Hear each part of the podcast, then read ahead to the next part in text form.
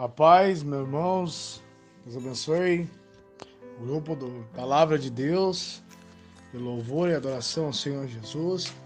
Estamos aí para glorificar o nome do Senhor e, e falar a respeito um pouco do versículo que eu coloquei hoje aí, né, do estudo que eu coloquei hoje pela manhã aí. O estudo que fala, né, a respeito de nós trabalharmos para o Senhor. Já começando a respeito dessa palavra, quero já simplesmente falar o seguinte: os hospitais estão fechados. Os hospitais estão fechados, mas o médico ainda está trabalhando. E como assim, irmão Daniel? Eu estou falando isso aqui entre parentes. O hospital está fechado, mas o médico está trabalhando.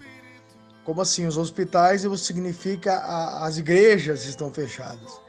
Mas Jesus Cristo, que é o médico, está trabalhando. E Jesus vai dizer e vai citar isso, vai dar bem em cima da trilha, ele vai dizer assim: Meu pai trabalha até hoje. Então, se o pai trabalha até hoje, Jesus Cristo trabalha até hoje, nós devemos ser trabalhadores da obra de Deus. E tem um versículo em Timóteo, capítulo 1, versículo, 1 Timóteo, capítulo 4, versículo 10, que diz assim: ó, Porque para isso trabalhamos e lutamos, pois esperamos o Deus vivo, que é o Salvador de todos os homens, principalmente dos fiéis. Presta bem atenção, porque para isso trabalhamos e lutamos, pois esperamos o Deus vivo, que é o Salvador de todos os homens, principalmente dos fiéis. Olha o que o Paulo fala para Timóteo, ele diz: trabalhamos, por isso trabalhamos e lutamos. Né? Olha, olha o que eu disse aqui, ó. vamos, povo de Deus, com as mãos no arado, sem olhar para trás. É verdade, amado irmão. Nós vamos ler essa palavra a respeito do arado, onde Jesus Cristo fala de um chamamento. E eu vou folhear a Bíblia aqui agora e eu quero abrir ela em Lucas capítulo 9, versículo 62, que vai falar a respeito da mão no arado, né? Porque aquele que está né, com a mão no arado, ele não pode voltar mais atrás. Está em Lucas capítulo é, 9, e o versículo 62. Só que Jesus Cristo está falando a respeito, né, daqueles homens ao qual ele enviou, né, para a, trabalhar na obra do Senhor e para a qual o Senhor fez uma missão. Diz assim, ó, no versículo 57. Indo eles, pois, caminho fora, alguém lhes disse: Seguir-te-ei para onde quer que fores. Mas Jesus lhe respondeu: As raposas têm seus covis e as aves dos ninhos, mas o filho do homem não tem onde reclinar a cabeça. Outro disse: Segue-me. E ele, porém, respondeu: Permite-me ir primeiro sepultar meu pai. Mas Jesus insistiu, de, de, insistiu: Deixa os mortos sepultar os seus próprios mortos.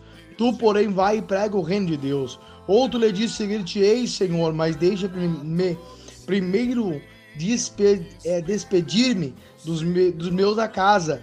Mas Jesus lhe replicou: Ninguém que põe a mão no arado olha para trás é apto para o reino de Deus. Por que, que Jesus falou isso aqui? Ele falou isso aqui para o último homem aqui que diz a respeito, né? De eu quero te seguir, Senhor, mas eu quero simplesmente primeiro despedir da minha família. Jesus disse assim: aquele que, que bota a mão no arado, ele não pode colocar é, a cabeça em outras coisas, pensamento em outras coisas. Ele tem que simplesmente meditar na palavra de Deus, é buscar a palavra de Deus, buscar o ensino de Deus, buscar o Senhor quem tem vida. Né? Você vai ver aqui que é Jesus que põe à prova os, os que queriam seguir ele. Então ele vai falar isso aqui, né? Daí eu coloquei citando mais aqui: prossigamos e lutamos em direção ao alvo, autor e consumador da nossa fé, que é Jesus Cristo. Hebreus capítulo 12, versículo 2. Olha só o que a palavra diz aqui. Hebreus capítulo 12, o versículo o versículo 2. Olha o que, que vai dizer. Vai dizer bem assim, ó, aqui, achei aqui. Versículo 2. Olhando firmemente para o autor e consumador da fé, Jesus Cristo, ao qual, em troca de alegria que lhe estava proposta, suportou a cruz, não fazendo caso da ignominia, e está sentado à direita, à destra de Deus Pai. Então nós entendemos, amado irmão, que quem é o autor da nossa fé é Jesus Cristo. Nós devemos estar com a mente de Cristo nesses últimos tempos. Né? O que o homem disse, o que o governante disse, o que o presidente disse, o que o governador disse e o que Jesus diz a respeito disso tudo. Nós devemos estar com o mestre, que é o cabeça da igreja. Quando eu falo de cabeça, eu falo de mestre. O mestre, o discípulo pisa onde o mestre pisou. Se o, se o mestre pisou aqui, o discípulo pisa ali logo atrás onde o mestre pisou. Então, o nosso mestre é Jesus Cristo, o nosso mestre não é governador. Nós temos que ver o que Jesus manda nós fazer. Se ele trabalha até hoje, nós vamos prosseguir trabalhando para a glória de Deus Pai. O salário da fé é o galardão pela graça da misericórdia de nosso Senhor Jesus Cristo. O salário da fé, mano, é o galardão da graça e misericórdia. Hebreus, capítulo 11, versículo 6.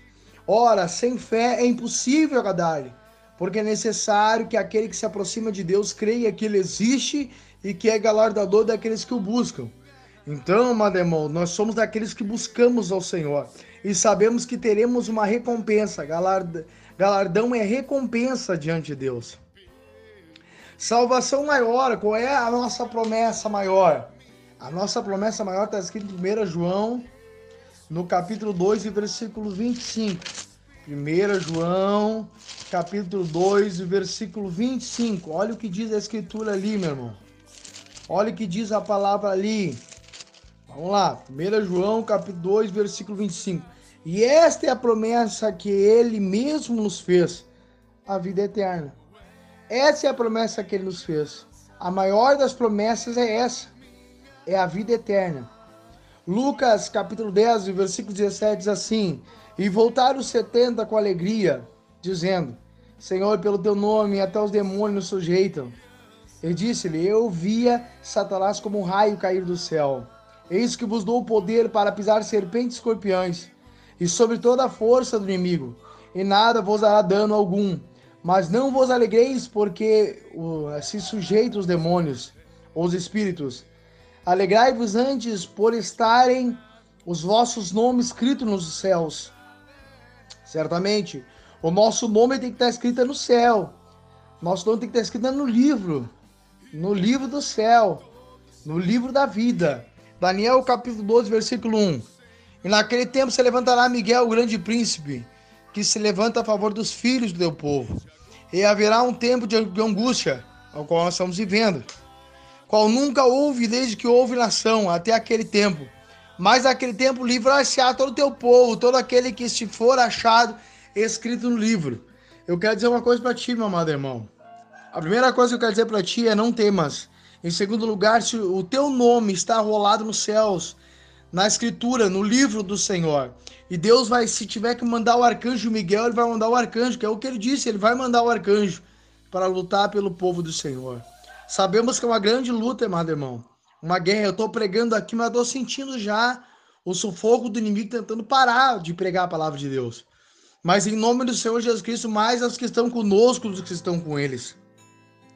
Então, nós temos que estar com o nosso nome escrito no livro da vida. Este é o maior propósito do homem, vida eterna, promessa maior. E o nosso nome escrito no livro da vida, porque através do nosso nome escrito no livro da vida, é o Salmos 91, versículo 7. Mil cairão ao teu lado, dez mil à tua direita, mas tu não, tu só olharás e verás o castigo dos ímpios. Mas o Senhor protegerá na entrada e na saída. O nome dele será glorificado em nossas vidas. Está aí o estudo, amado irmão, ao qual eu mandei hoje pela manhã. E a irmã Genesi pediu para mim falar a respeito. Então eu estou falando a respeito agora deste versículo, desse estudo para a glória de Deus Pai. Porque isso, porque para isso trabalhamos e lutamos, pois esperamos um Deus vivo, que é o Salvador de todos os homens, principalmente dos fiéis.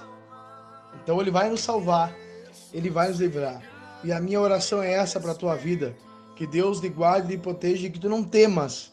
A minha palavra é essa, profetizo para ti, meu irmão, que tu tem que entender que no mundo nós temos aflições, mas tem de bom ânimo. Não temas, o Senhor te ajuda, Ele te sustenta.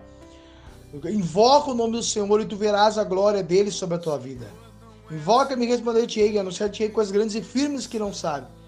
Então receba essa palavra no nome do Senhor Jesus Cristo. Deus abençoe os irmãos, a graça e a comunhão de Cristo. Amém.